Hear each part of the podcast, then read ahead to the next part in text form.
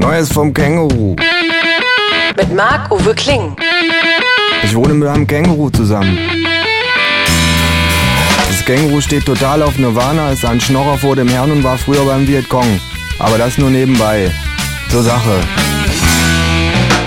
Jetzt bin ich wieder dran, sage ich und versuche dem Känguru das Handy zu entreißen. Es hüpft zwei Schritte, dreht mir den Rücken zu und spielt dann weiter.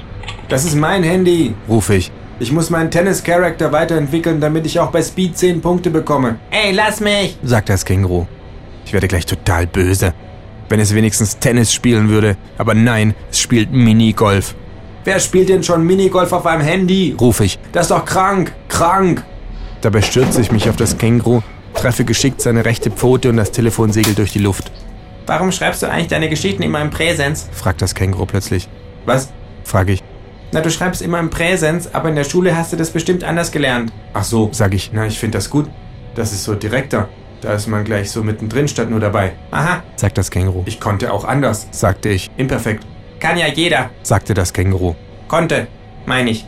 Meinte ich. Ich könnte alles, würde ich sagen. Konjunktiv. Doppeltes Plusquamperfekt. Hatte das Känguru gefragt gehabt. Ich werde sogar Futur 2 gekonnt haben. Futur 2. Wird das Känguru gefragt haben, aber in Wirklichkeit wird es nur versucht haben, mich abzulenken, um heimlich das Handy zu klauen. Wage es, das Handy auch nur angerührt gehabt gehabt zu haben, du Minigolf-Nazi! Würde ich geschrien gehabt gehatten. Was soll denn das für eine Zeit sein? fragt das Känguru. Das ist die Zeit, wo ich dir eins in die Fresse hau und mir mein Handy zurückhole, rufe ich.